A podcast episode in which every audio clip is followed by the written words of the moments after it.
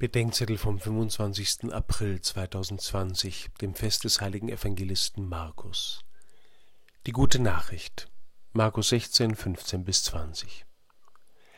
Eigentlich ist bei der heutigen Lesung das Markus-Evangelium schon vorbei. Bei den ältesten Textzeugen fehlt sie. Am ursprünglichen Schluss, vor der heutigen Lesung, wäre die Botschaft fast an ein Ende gekommen.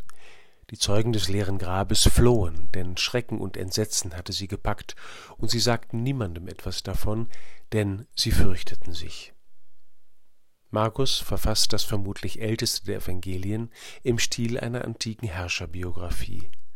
Es ist jedoch die Geschichte eines unbekannten jungen Mannes aus einer Unruheprovinz, der am Ende als Aufrührer gekreuzigt wird.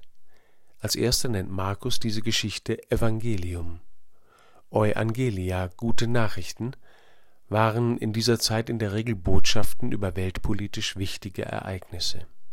So nennt Flavius Josephus zum Beispiel die Nachrichten von der Ernennung Vespasians zum Kaiser Evangelien. Vielleicht ahnen wir, was für ein Anspruch mit der Einführung des Begriffs Evangelium für das Leben und die Botschaft Jesu einhergeht. Sie ist die gute Nachricht schlechthin. Sie ist nicht harmlos.